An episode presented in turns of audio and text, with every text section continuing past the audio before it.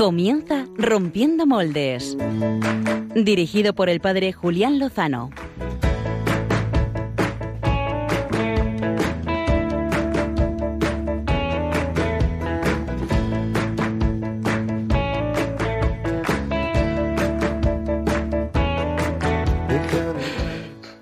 Noches y feliz solemnidad de la Santísima Trinidad. Eh, el Padre y el Hijo y el Espíritu nos convocan, nos convocan desde que hemos sido creados, porque lo hemos sido a su imagen y semejanza.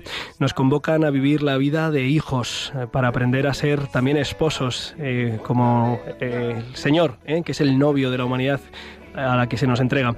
Y nos convoca también a que podamos vivir con un corazón de padres, de madres, dando vida y vida en abundancia. Quédate con nosotros estos minutos y lo compartimos donde el corazón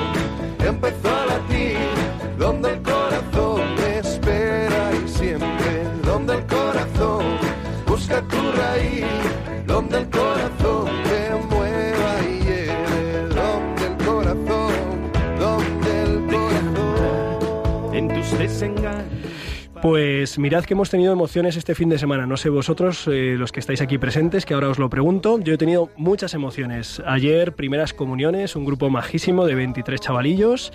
Eh, esta mañana, eh, pues 51 adultos y adolescentes que recibían la confirmación. Eh, anoche creo que hubo un partido de fútbol. ¿Te suena, Pachi Bronchalo? ¿Anoche? Algo, algo te suena, sí. No me acuerdo. Eh, esta tarde enterraba a una persona muy joven que un derrame cerebral se lo ha llevado con 60 años, apenas en 24 horas, sin tiempo para que la familia pues casi le, le pueda despedir. Menos mal que existe Dios. Bueno, pues de todas estas emociones, eh, esta tarde también hemos estado algunos en la Catedral de la Almudena rezándole a la Virgen y hemos coincidido con un equipo de fútbol. de todas las emociones sin duda. Solís ir allí, ¿verdad? Sí, sí. Pues eh, esta mañana las, las confirmaciones han sido realmente apoteósicas, etimológicamente hablando. Estaban, han estado llenas de Dios. ¡Qué barbaridad! Eh, yo me he emocionado eh, hasta, hasta las cachas. ¿Cachas? Bueno, no Más sé. que anoche. Más que anoche. Wow. Anoche me quedé afónico. Ha Así debido que ser la leche. Así que pido disculpas por esta voz un poco cascada, pero, pero es que hay cosas que no se controlan. Pero bueno, oye, hablando de cosas fuertes, de emociones fuertes. Hemos preguntado en la encuesta de esta semana a nuestros amigos eh, tuiteros qué temas y, en Facebook también qué, temas querían que tocásemos y os voy a dar una noticia. Proponíamos hablar o de los tristes casos de abusos por parte del clero a pequeños, eh, a menores, eh, o que hablásemos de fútbol y fe, o que hablásemos de la carta de un tal padre Pachi mm, Bronchalo a un tal Willy Toledo, Ahí está. y o que habláramos de la importancia y de la figura de la Virgen María. Que no sabéis quién ha ganado. Que no sabéis quién ha ganado. Eh, ¿Quién ha ganado? Si es que en esta Di- radio, ¿quién va a ganar? Diana, ¿quién crees que ha ganado? ¿Quién crees que ha ganado? Has estado a pun- A ver. Eh, me parece que no se te ha oído. A ver. La Virgen María. La creo. Virgen María, es que claro, ¿y ¿qué preguntas hacemos también en, en Twitter? O sea, En- en Radio María. eh, para Radio María, además, ha ganado la Virgen María, eh, de lo cual nos alegramos todos mucho. Y por eso está aquí, eh, junto con el equipo habitual de Rompiendo Moldes, el padre Agustín Jiménez. Buenas noches, padre Agustín. Buenas noches, Julián. Qué alegría tenerte aquí entre nosotros. La mía es la alegría grandísima. ¿Eh? Bueno, pues vamos a hablar de, María, del papel de María, eh, precisamente en este momento de la historia tan apasionante y nada sencillo, en este cambio de, época. Vamos a hablar de María, de su papel, también vamos a hablar de cómo quererla, cómo amarla más, cómo conocerla más y cómo poder fomentar la devoción a través de un foro, el Foro Mariano Diocesano, que será presentado el próximo jueves en la diócesis de Getafe. Eh, Agustín Jiménez es el director de este foro, pero vamos a tener mucho y muy bueno de la mano del equipo de Rompiendo Moldes. Muy buenas noches a todos, ¿cómo estáis? ¿Qué tal? Buenas noches. Hola, buenas noches. Buenas noches, Julián. Javier Hidalgo, solo faltas tú. Buenas noches, Julián Lozano. Eh, ¿Cómo estás? Hoy, Muy bien. Hoy nos falta Álvaro González, pero tenemos un gran timonel. Muy buenas noches, Javier. Hola padre, buenas noches. ¿Qué tal estás? Bien, muy bien. Oye, estamos contigo, estamos en buenas manos. No es que con Álvaro no estemos en buenas manos, por favor. ¿eh? También, también. Se agradece que estés. Por cierto, aprovecho para felicitar a todas las Trinidades, ¿eh? aparte de la Santísima Trinidad, me refiero a Trini. Eh, estoy hablando en concreto de mi tía, tía, felicidades, que se me ha ido el día. Oye, que encomiendo, eh, te encomiendo. Seguimos. Eh, ¿Qué nos traéis esta noche a Rompiendo Moldes, Diana Gutiérrez? Pues esta noche yo traigo más de la Virgen María. ¿Ah, sí? Sí, vamos a hablar de Juventudes Marianas Vicencianas. Bueno, pues seguro que es muy interesante conocer cómo ellos están poniendo por obra eh, la fe eh, que profesan. Y Clara Fernández, eh, ¿cuál es el plan B que nos quiere proponer esta noche? Pues mira, y aprovechando el triunfo del Real Madrid, voy a hablar de Keylor Navas. Oh, Sí, porque digo así ya, aprovecho y ya. Partidista. En realidad no se lo he querido adelantar a los oyentes, pero de los cuatro temas, menos el tema de los abusos, que algún día tendremos que hablar, y tendremos que hablar de por qué en España, gracias a Dios, gracias a Dios, dentro de la existencia de algunos casos, evidentemente, eh, pues ha sido un- un algo, un- una realidad que nos ha golpeado infinitamente menos que en otros países, que en otras latitudes. Habrá que saber, eh, pues, eh, qué es lo que se ha podido hacer, que ha ayudado, haya ayudado y qué tenemos que seguir haciendo para evitar cualquier caso y que la infancia esté absolutamente segura eh, en nuestros ámbitos de parroquia y de iglesia, ¿no? Yo, pues, doy muchas gracias a Dios por, pues, por haber aprendido y por haber visto cómo se cuida, se quiere y se promociona a la infancia y a la juventud en nuestra iglesia y se la cuida y se la quiere y se la protege, ¿no? Pero bueno, no siempre ha sido así, como hemos visto tristemente a lo largo de esta semana en referencia a otras latitudes. Eh, padre Pachi Bronchalo, ¿te han, Sí, te han. ¿te han respondido a tu carta? Pues la verdad es que no he mirado. pero imagino que no. Pero bueno, eh, muy bien. Te escuchaba hablar ahora de tu fin de semana. El mío ha sido parecido. Y sí que mm, es hermoso ser cura, ¿verdad? Y hacemos cosas muy distintas. Es Eh, interesante. eh, es interesante conocer nuestra vida porque a veces que no, no te aburres, es apasionante, eh, preciosa, dura en algunos momentos, eh, es interesante. Sí, yo, yo a veces también me paro a, a recapacitar un poco de lo que nos da vivir el Señor, porque es ciertamente muy, muy intenso y muy de Dios, muy de Dios. Eh, Javier Hidalgo, Cuéntame. buenas noches, cuéntanos Buenas noches. tú, cuéntanos tú qué es lo que has lanzado en esas redes digitales para que se enganchen nuestros amigos y seguidores. Pues en las redes sociales os hemos preguntado, ya que es el Día de la Santísima Trinidad, a ver qué sabéis de la Santísima Trinidad. Es un tema complicado porque, bueno, es un misterio grande, ¿no?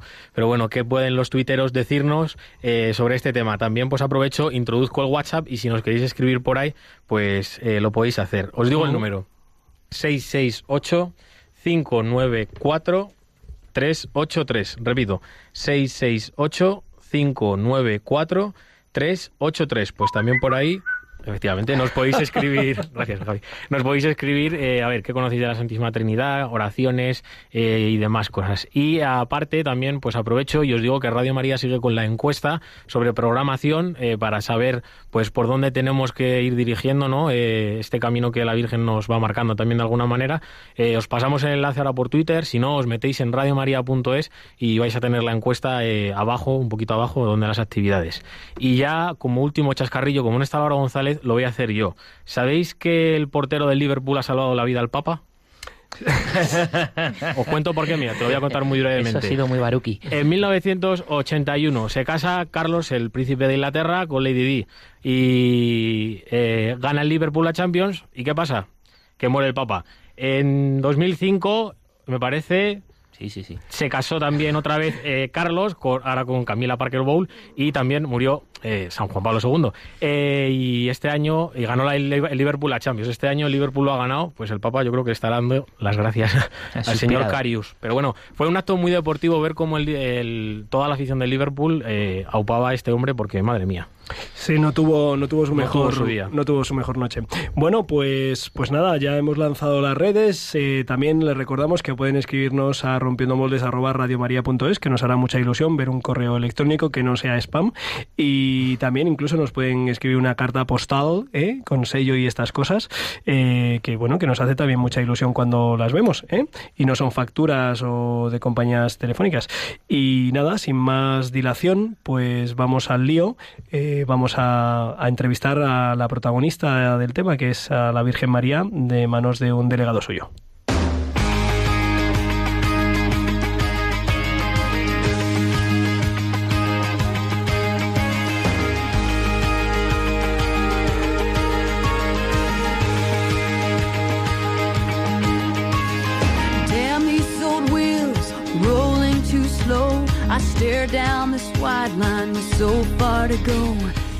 Como les decía en la presentación, el próximo jueves se presenta oficialmente el Foro Mariano de la Diócesis de Getafe. Es el 31 de mayo, fiesta de la visitación de la Virgen María a su prima Santa Isabel. Es un buen colofón para el mes mm, pues que la tradición, que la piedad popular dedica a María, la flor de las flores. Tenemos, como comentaba hace unos minutos, al padre Agustín Jiménez, eh, sacerdote de esta diócesis desde 1990. Y nueve. Uy, te había puesto un año de más. Él es doctor en teología bíblica por la Universidad Gregoriana de Roma. Es el director del Instituto de Ciencias Religiosas de la Universidad Eclesiástica San Damaso. Es vicario parroquial en Nuestra Señora de Zarzaquemada, el- en el popular barrio de Leganés. Y dirige el foro que en apenas unos días se presenta, entre otras muchas cosas eh, que no las podemos contar todas, Agustín. Todas no, todas no. Bueno, Agustín, eh, los oyentes, los amigos de Radio María, pues eh, es comprensible, no se cansan, ¿eh? como decía San Bernardo, de la Virgen María nunca es suficiente, ¿no? Gracias a Dios. Non satis. Es que María es inabarcable es un misterio de amor, pues sí, tremendo.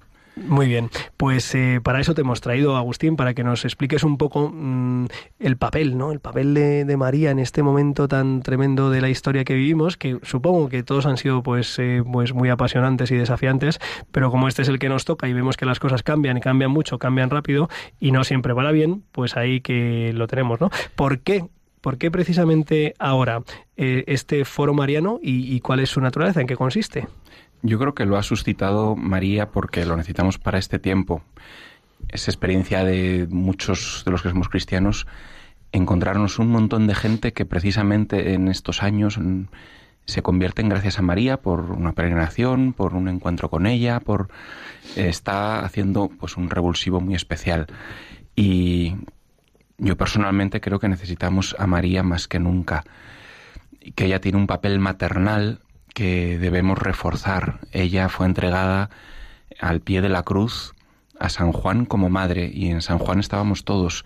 Y en esta época en la que, por ejemplo, la familia es tan atacada por todos lados, eh, en la figura de la maternidad, en la figura de, mm, de la educación de los hijos, hace falta más que nunca que María aparezca y resplandezca como la madre de todos los hombres, la madre de los cristianos, la que nos cuida, la que nos protege, la que enseña a las madres a ser madres y a ser esposas y a los hijos a ser hijos. Y, y en este foro pues queremos sobre todo que podamos amar más a María, que podamos conocerla más, que podamos eh, propagar la devoción hacia ella, hacia su inmaculado corazón, que podamos colaborar con ella en, salvar al mundo, porque María pues es la primera colaboradora en esta acción salvífica de Dios.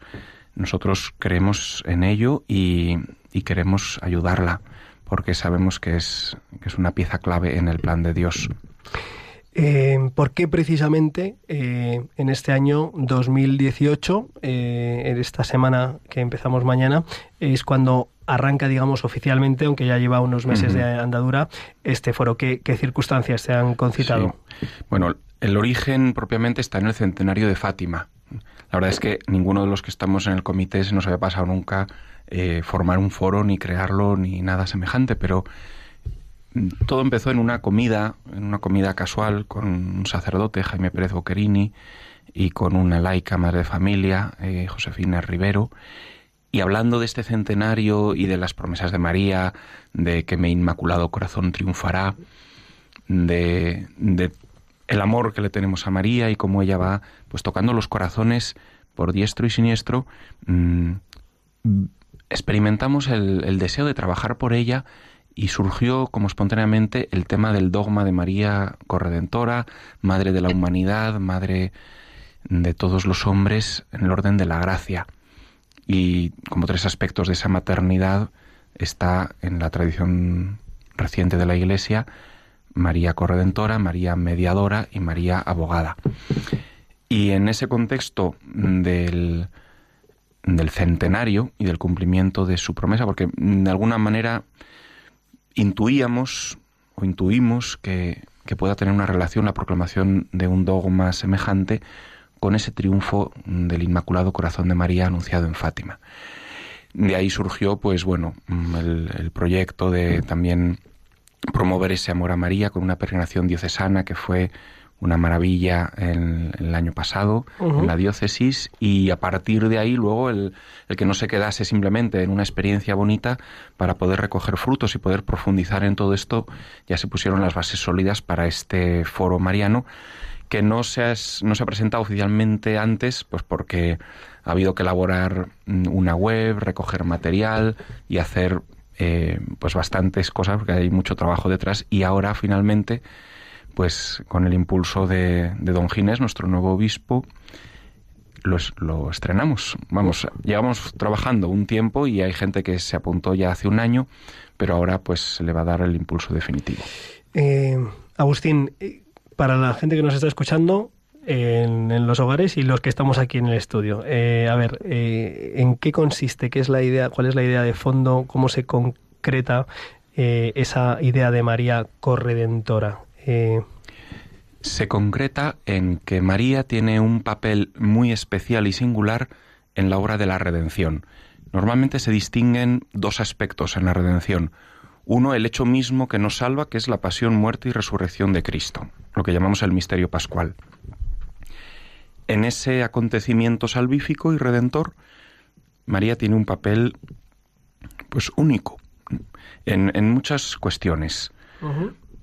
Por un lado, María, en cuanto que es inmaculada, es la única persona humana de naturaleza solo humana que sin pecado colabora en, en vencer al pecado.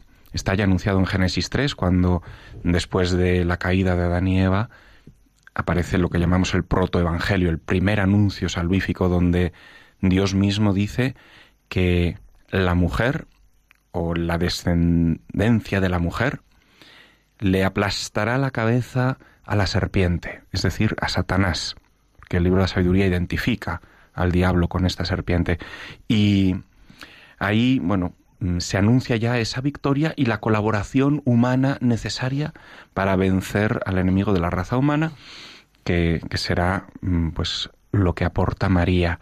¿no? María ahí mm, ya se anuncia su, un, papel singular de alguien que va a colaborar con el Mesías en aplastar a Satanás. Luego, pues María también eh, en la cruz sufre con su hijo. Su sufrimiento eh, es muy especial, es corredentor, porque está unido intrínsecamente al de su hijo. Luego, la carne mm, de su hijo procede toda de María, es su madre, es de ella de la que ha recibido mm, su humanidad. Y, y todos esos son aspectos que hacen de María una colaboradora única en la redención. En todos esos aspectos queremos ir profundizando a través del, foro mariano.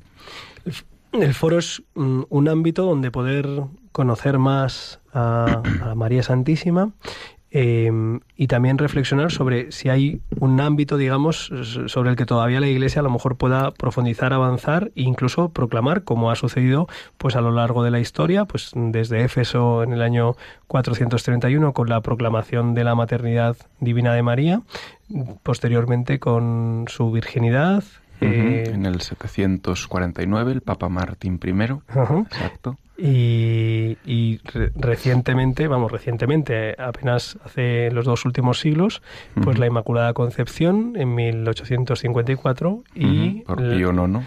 La ascensión de María en cuerpo y alma a los cielos en 1950 por. Pío XII. Pío XII, exacto. Eh, ¿cómo, ¿Cómo se han ido cómo se han ido preparando? Es decir, eh, los, los dogmas antiguos, pues no, no sé si existía, tenemos conocimiento del contexto que los fue preparando, eh, pero en, en los dos últimos seguro que sí, por, por la Sí. cercanía y la proximidad. ¿Cómo se prepara o cómo se promueve, digamos, eh, que la Iglesia profundice y haga suyo una definición dogmática, en este caso en relación con la Virgen María? Pues es un tanto misterioso, sin duda es la obra del Espíritu que va eh, conduciendo a la Iglesia hacia la verdad plena y, es muy interesante ver y estudiar esos movimientos. Por ejemplo, el de la Inmaculada venía trabajándose en él durante siglos. Entre ellos, de los máximos promotores es la propia nación española. No, sé si sabéis que la, las embajadas son un invento de Carlos V mm, para promover el dogma de la Inmaculada. Él eh, enviaba legados suyos a los distintos eh, reinos del mundo para que fuesen a las cortes de los demás reyes y allí eh, convencerles con argumentos de, de esta verdad y, y que apoyasen la proclamación dogmática de la Inmaculada. Ni idea, es, vamos, no, no tenía... no tenía- Pues en el, en el foro, uno de, las, de los grandes tesoros que tenemos es que hemos recopilado muchísima información y, por ejemplo, y hemos subido, bueno, de, de la friolera por ahora, de 135 artículos en PDF descargables y también muchos libros. Tenemos 84 libros de congresos de, de todo tipo en torno a estas, a estas realidades. Y como es muy interesante estudiar este punto que has dicho de ver cómo se han proclamado otros dogmas, Ahí, por ejemplo, hemos colgado en PDF un número de la revista Cristiandad donde habla de este, de este proceso de cómo se proclamó el dogma de la Inmaculada. Eh, siempre ha habido mm, bueno, una reflexión teológica en torno a estos dogmas en las universidades, en, en distintos ámbitos y un clamor popular también pidiendo la proclamación de estos dogmas. Y, y bueno, el Espíritu Santo finalmente inspira al Santo Padre en que proclame es cátedra, en el caso de los dos últimos dogmas, pues un dogma mariano. Este foro tiene la pretensión de que podamos reflexionar sobre esta cuestión, que es una cuestión ciertamente abierta y en la misma actualidad pues hay defensores y detractores del dogma o hay quienes hay muchas posturas, ¿no? Hay quienes creen que es verdad y que hay que proclamarlo como dogma, hay quienes creen que es verdad, pero que no es necesario proclamarlo como dogma.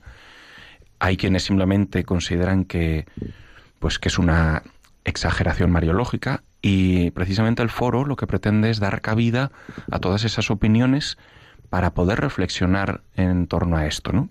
Sí, mm, en esta línea, Agustín, eh, ¿cuáles, digamos, podrían ser las objeciones? ¿Cuáles son las objeciones que se presentan a, a una posible proclamación del- de un dogma de María Corredentora?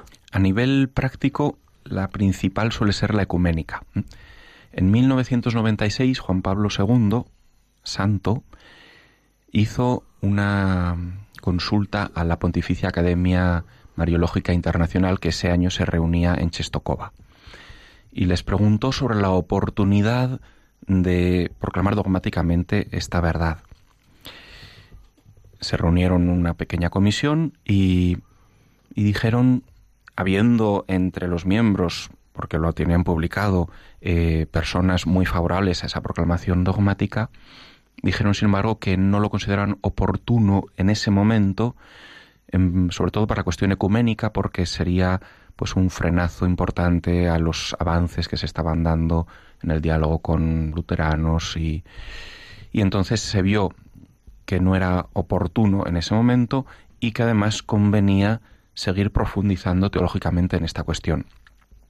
A raíz de eso, de hecho, han surgido iniciativas interesantísimas. Por ejemplo, pues los franciscanos de la Inmaculada, eh, una rama franciscana que ha surgido sobre todo con mucha fuerza en Estados Unidos, que creó una editorial es solo para publicar cuestiones sobre esta cuestión, que han hecho un montón de congresos desde entonces. Eh, la Facultad de Teología de Lugano, por ejemplo, ha abierto una colección mariológica centrada en, sobre todo en tesis doctorales sobre esta cuestión. Es decir, desde el 96 hasta la fecha, han pasado 22 años, ha habido una profundización teológica tremenda en este punto. ¿no?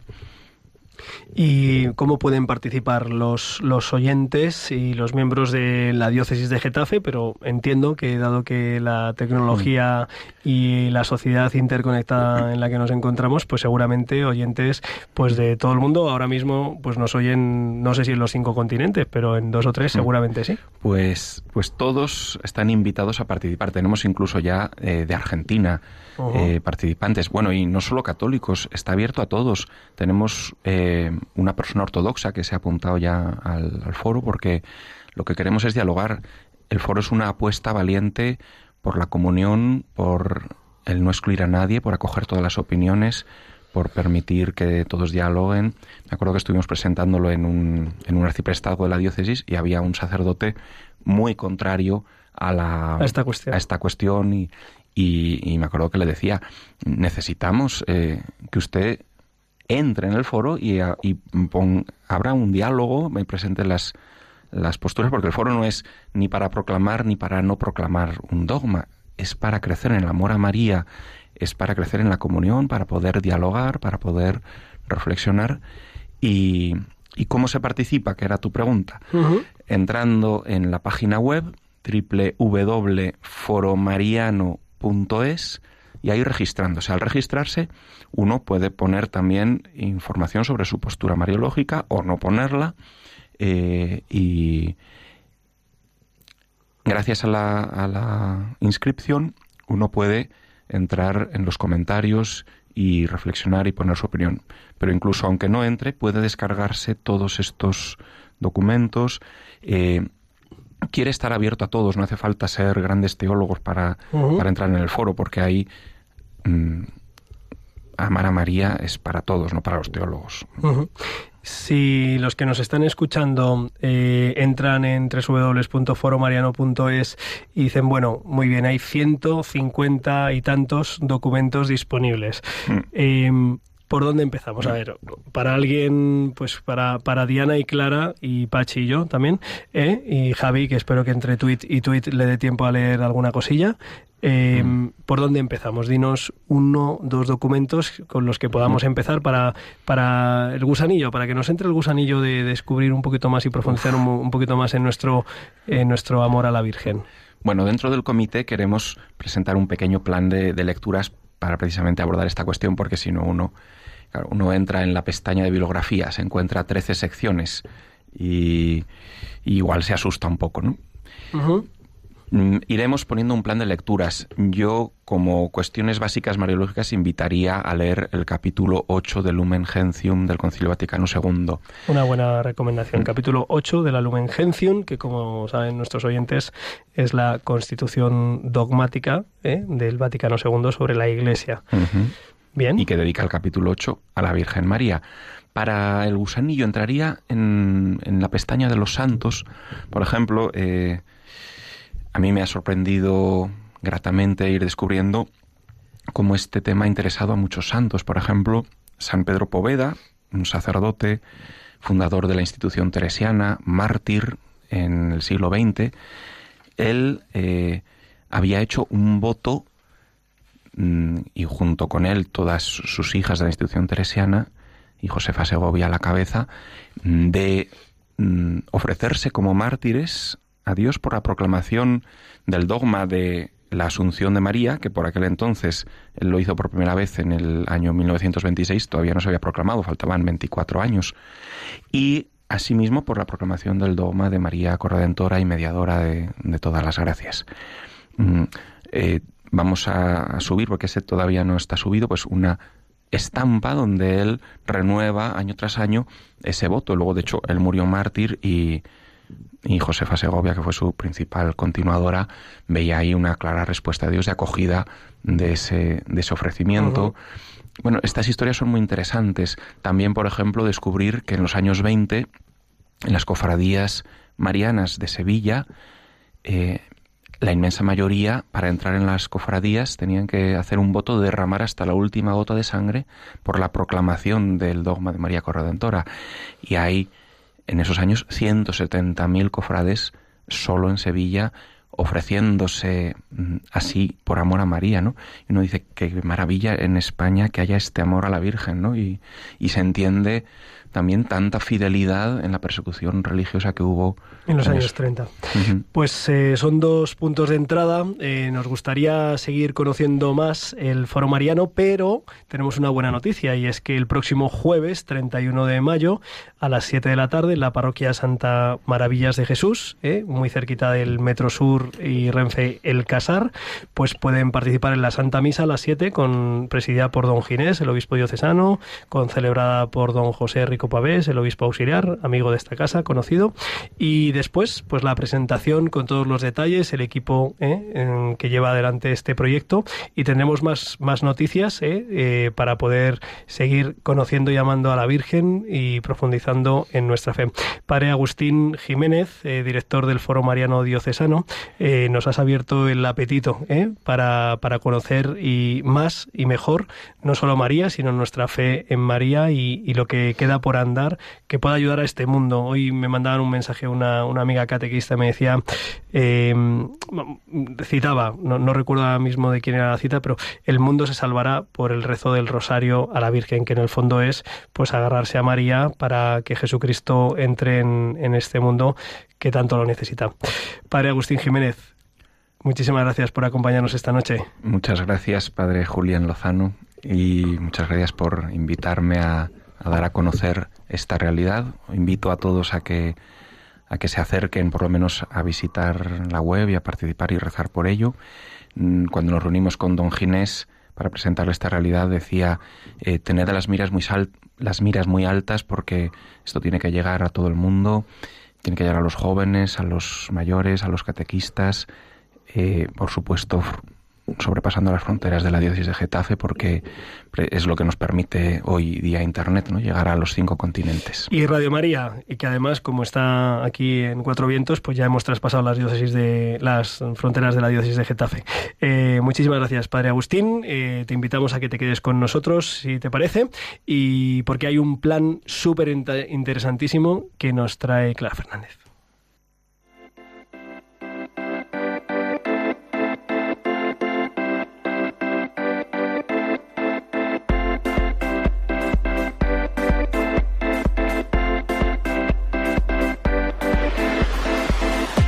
El Plan B con Clara Fernández.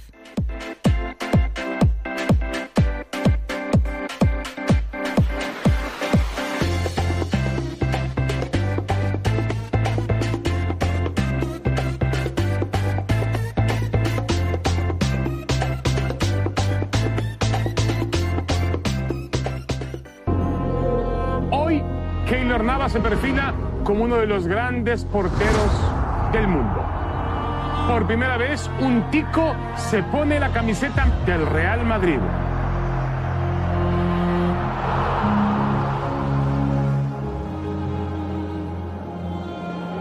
¿Y por qué portero? Cuando juego siento como como un calor.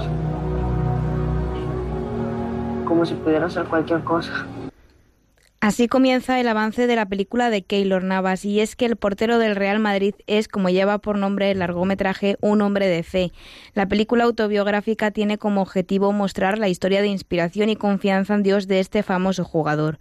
El filme, de producción costarricense, se sitúa en el pueblo de San Andrés de Pérez Celedón, una zona agrícola del sur de este país y lugar donde nació Navas, contando la historia de Keylor desde su niñez hasta el ascenso en su carrera que lo llevó al Saprissa, la selección de Costa Rica y finalmente a España, donde ha jugado con el Albacete, el Levante y el Real Madrid. La película tiene una duración de 97 minutos y ha sido rodada además de en Costa Rica en otros lugares de España como el Estadio Santiago Bernabéu. Su concentración y esas atajadas, yo creo que tiene mucho futuro. Esto es una oportunidad.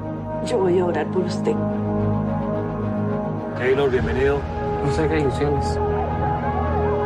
Por cada muchacho que llega, miles quedan fuera. Hay un mundo allá afuera y usted ni idea tiene. Mi vida es el fútbol. Será pasar la vida en una banca. ¿Listo? Vienes de un país pequeño. ¿Cómo hace una persona como tú para llegar a uno de los clubes más grandes del mundo? Cuando un sueño es acompañado por fe, la distancia es solo parte del camino.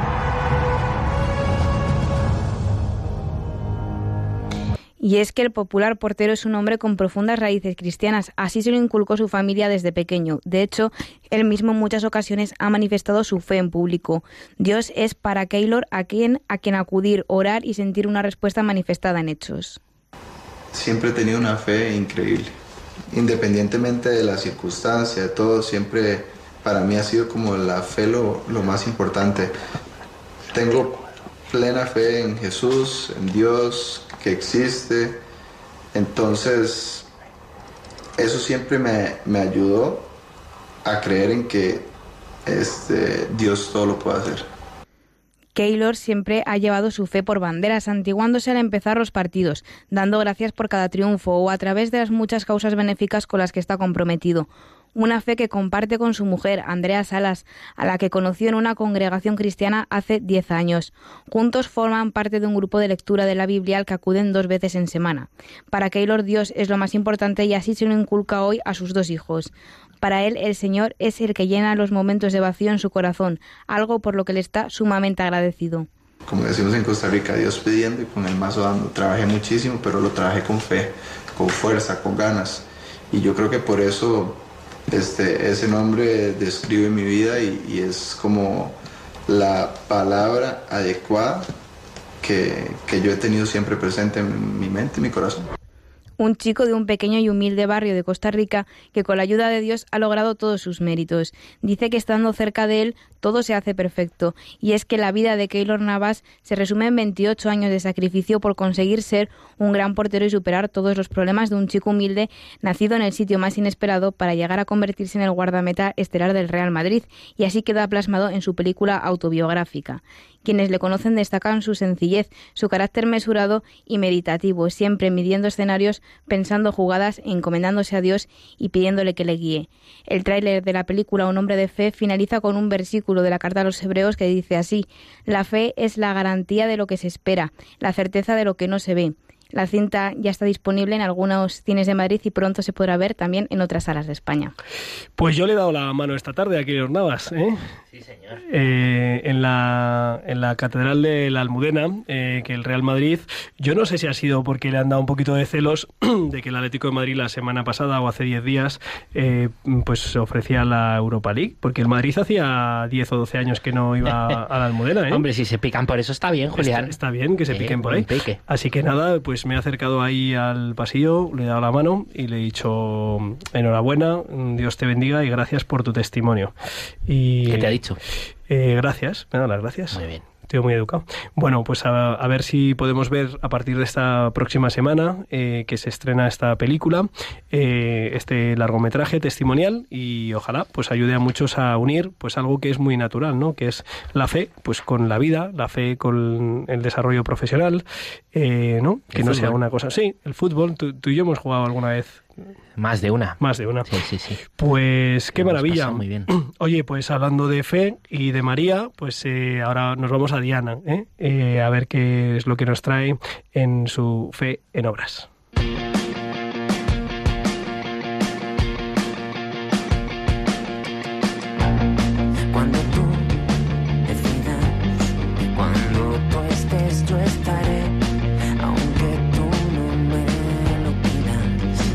Fe en obras con Diana Gutiérrez.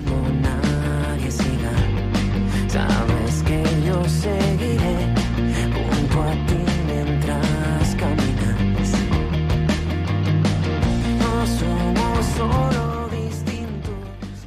Juventudes Marianas Vicencianas es una asociación internacional que surge como renovación de la Asociación de Hijas e Hijos de María, la cual tiene un origen muy especial, puesto que surge en 1830 por orden expresa de la Virgen en una aparición a Santa Catalina Labouré.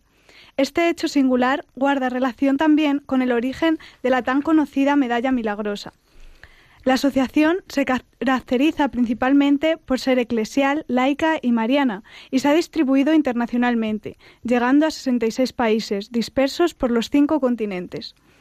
A nivel local y próximo a nosotros se desarrolla la actividad de JMV en Leganés. Este grupo, siguiendo el espíritu vicenciano que impulsa a encontrar a Jesús en el otro y unido a la Virgen Milagrosa, lleva a cabo distintas actividades, como nos explica Jesús Mena, coordinador del mismo. Como actividades principales destacamos la catequesis, que llevamos a cabo todos los sábados de 5 a 6. Y luego realizamos actividades de ocio a nivel local de 6 a 7, también todos los sábados. Además, tenemos oraciones, celebraciones comunes en los tiempos litúrgicos y participamos en la organización de la Eucaristía en la Parroquia del Salvador un domingo al mes. Además, hacemos una convivencia de centro todos los años, organizamos un pequeño festival para recaudar dinero para misiones y normalmente organizamos bueno, pues una marcha o peregrinación en el último trimestre. Actualmente están llevando a cabo el proyecto Micra, en el cual, junto con las voluntarias de San Vicente, ayudan a jóvenes sin recursos a hacer las tareas escolares, colaborando así en su progreso académico. A nivel global, la asociación está formada especialmente por jóvenes y para hacer posible su dirección cuenta con un director general, una asamblea general, un consejo internacional y un secretariado internacional. De este modo se establecen los temas y objetivos más importantes y se elabora un plan quinquenal en el cual se basan sus integrantes, tanto a nivel internacional como local, en relación a seis áreas distintas: la vida espiritual, la formación, el apostolado y evangelización, la colaboración vicenciana, la custodia y uso de los bienes y el estilo de vida. Otro de sus rasgos característicos, como no podía ser de otro modo, es su espíritu misionero, ofreciendo lo mejor de sí mismos para dar testimonio mediante obras y palabras del amor de Dios. A partir de esto, los principales objetivos que se buscan son fortalecer la vivencia de la fe siguiendo a Jesús, seguir el ejemplo de humildad, sencillez y servicio de la Virgen María en la vida y en la oración, llevar a cabo actividades misioneras que aviven en los jóvenes el espíritu de entrega a los demás, con especial hincapié en los pobres, y preparar a sus miembros para participar de la mejor manera en la obra y vida de la Iglesia y en toda la sociedad.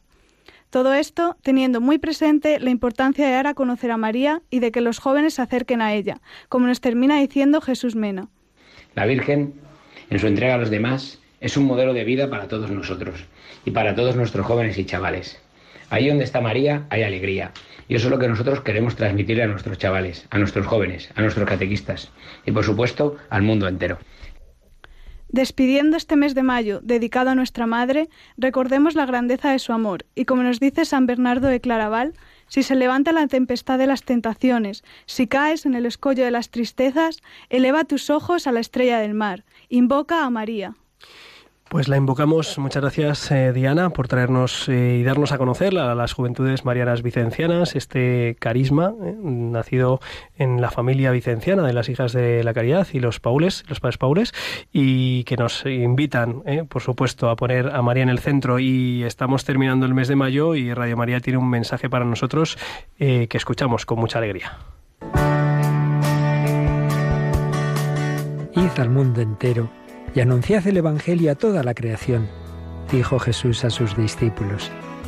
También hoy el Señor quiere que seamos misioneros bajo el manto de la Virgen, Reina de los Apóstoles. Radio María, que no tiene más fin que colaborar en esa misión evangelizadora, os pide en este mes de mayo un esfuerzo especial de oraciones, voluntarios y donativos. Así, la voz de Cristo podrá llegar a todos los rincones de España y de otras naciones del mundo a las que queremos llevar Radio María. Puedes informarte de cómo colaborar llamando al 91 822 8010 o entrando en nuestra página web radiomaria.es. Apóstoles y misioneros del mundo con Radio María. Que no se nos pase el mes de mayo sin hacer un guiño, un gesto, un detalle, un regalo a, pues a, nuestra madre eh, en la oración, en las flores a María eh, y si se puede, ¿eh? ojalá que sí, pues un pequeño gesto de contribución a esta obra pues de evangelización, de, de, consuelo, de compañía, que es Radio María. Ojalá. Si nos quieren hacer un regalito a nosotros, pues eh, nos damos por regalados, ¿eh? si, si, aportan su donativo. Y hablando de regalitos, eh, rima con regalitos, nos vamos a la última sección. Como, como hilas. me, lo, me, lo, he currado, me lo he currado. Dale, en casa. Dale duro.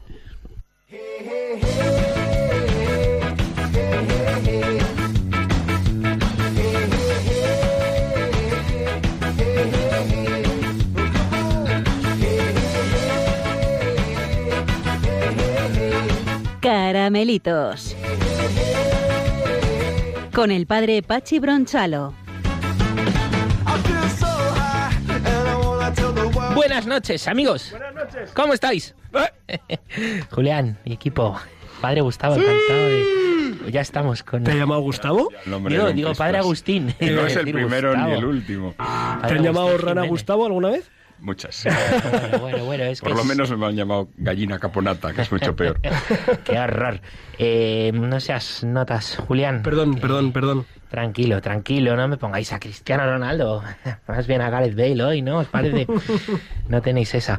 Bueno, pues, pues nada, eh, hemos traído ya el caramelito de hoy y comentar un poquito. Seguro que hace seis días, el pasado martes, visteis la noticia de Willy Toledo eh, dando una rueda de prensa en un centro pastoral, pastoral perdón, eh, en Madrid, se llama la de San Carlos Borromeo.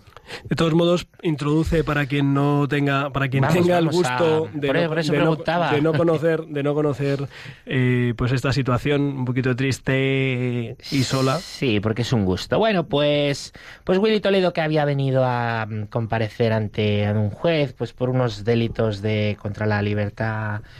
Eh, tú lo sabrás explicar mejor. Bueno, Willy Toledo es un, religiosa. es un actor español que hace unos meses, eh, me parece que un año casi, en su cuenta de Facebook eh, dijo algo que no se puede reproducir ni en estos micrófonos ni en ningunos labios que tal, que es pues eh, pues pues eso, blasfemar gravísimamente contra Dios y contra la Virgen María gratuitamente porque habían sido imputadas eh, tres mujeres que habían llevado adelante una procesión cuyo nombre tampoco se debe citar en, en esta santa casa. Mm, y bueno, pues se, caso- quedó, se quedó muy a gusto y lo dijo, y lo dijo ahí. Es que esto que se tipifica como un delito contra la libertad religiosa, eh, pues para él era una clara muestra de libertad de expresión y tanto es así que vino a España, pues a decirnos que en España no hay libertad de expresión. Y fijaros, se dice que no hay libertad de expresión eh, estando en una capilla a la misma hora en que tienes que estar en un juzgado defendiendo una blasfemia. En una capilla defendiendo una blasfemia. Curioso. Sí. Eh, y bueno, pues ahí estaba Willy Toledo, ahí estaba junto a, mm, al sacerdote de, de aquella, de aquel centro pastoral, Javier Baeza, un teólogo, eh, el padre Benjamín Forcano, mm, que estuvo dando pues una, una pequeña charla con la relación de, de Jesús, el comunismo, eh, que servía como introducción a las palabras de William, que respondió a los periodistas, y de paso como justificación de, eh, de que la Iglesia pues, pues apoyaba este, este acto perfectamente. Oye, que tú le has escrito, ¿no? Sí, yo escribí una cartita y bueno, no va a ser en el fondo un resumen de los puntos que yo quería que yo quería daros daros aquí, Julián, porque me vi la rueda de prensa entera. tío. Sí, eh, Tú eres un mártir. bueno, soy así. No, pues eh, fíjate, quise verla. Eh, primero, pues para ver cómo se llega a ideologizar eh, la fe y claro, a eso hay que dar respuesta. Yo creo que a veces, pues, no todo el mundo tiene que ver todo, pero es bueno ver ciertas cosas para tener argumentos. Yo soy así, Julián. Y mm, el caso es que en esta rueda de prensa me sorprendió, pues, Willy diciendo su admiración eh, por estos eh, curas obreros, ¿no? Pues que, que trabajaban más que el 90% de los que se declaraban comunistas y en continuidad con las palabras que este teólogo dio, ¿no? De- del Evangelio, pues como una ideología eh, liberadora del hombre, pero el hombre se libera por el trabajo. Esto es lo que, lo que dijeron, ¿verdad? No por, no por Jesucristo que ha venido a liberarnos, como bien nos ha estado también explicando el, el padre Agustín.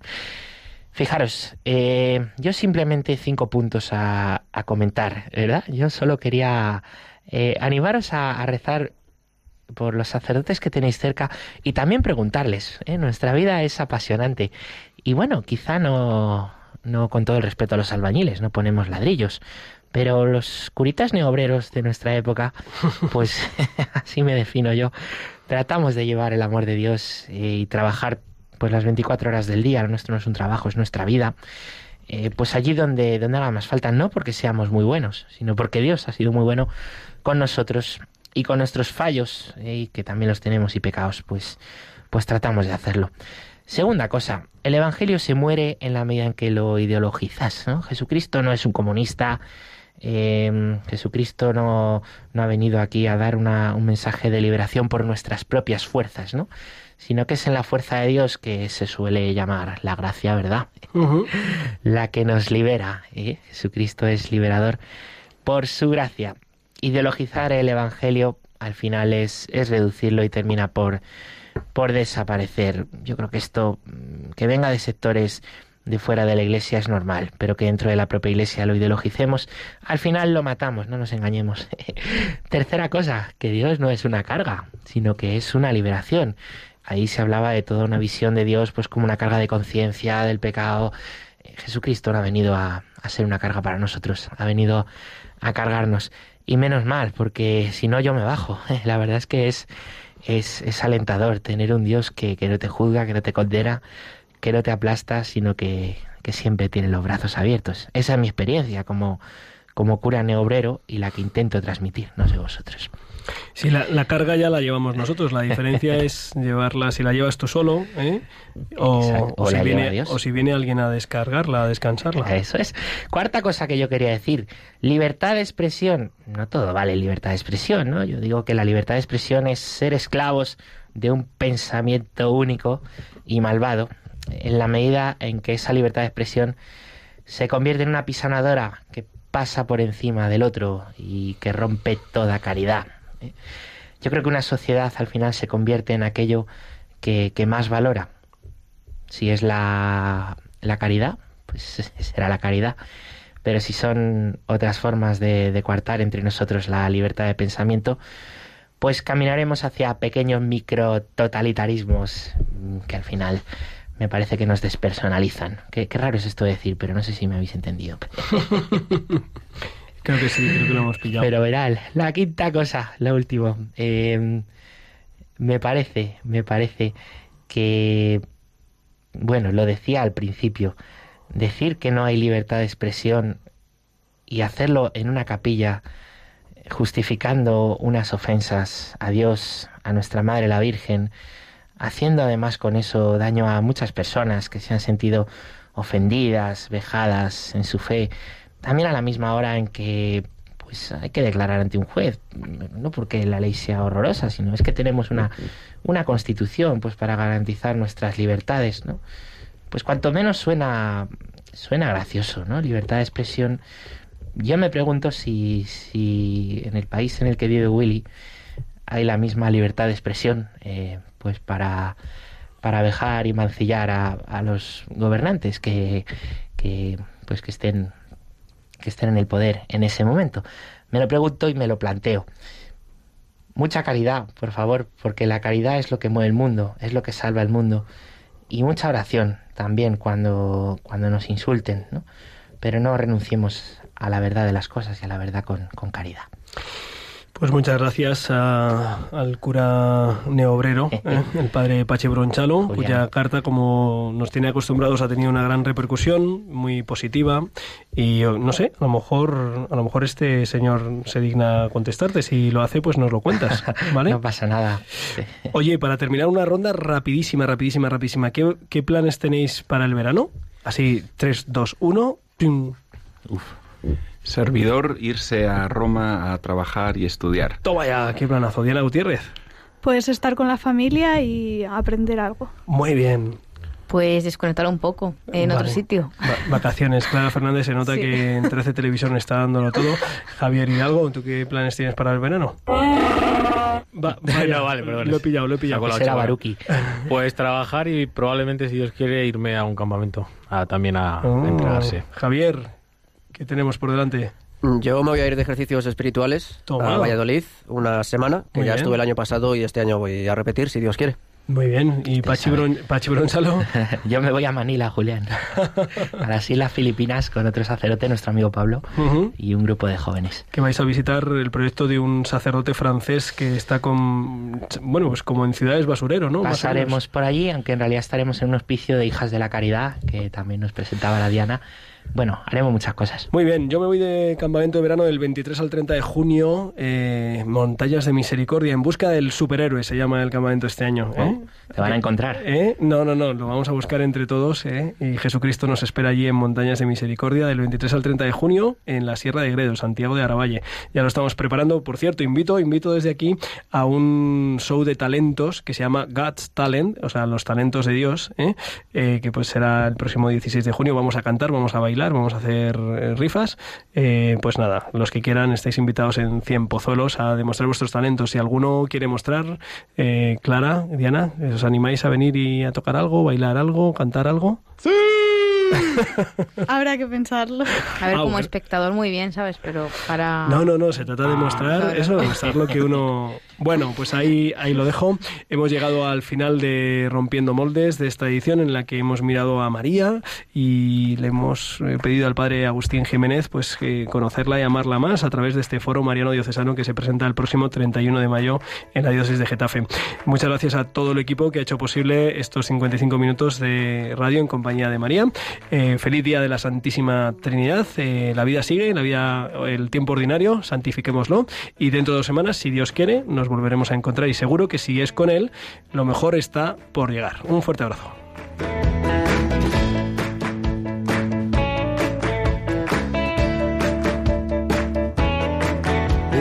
Han escuchado en Radio María Rompiendo Moldes, un programa dirigido por el padre Julián Lozano. Déjame estar donde tantas veces piensas que no puedes, tal vez pueda yo. Déjame que sea yo tu fortaleza. Déjame vivir allí donde brota todo, donde nace todo, justo en la raíz. Donde el corazón empezó a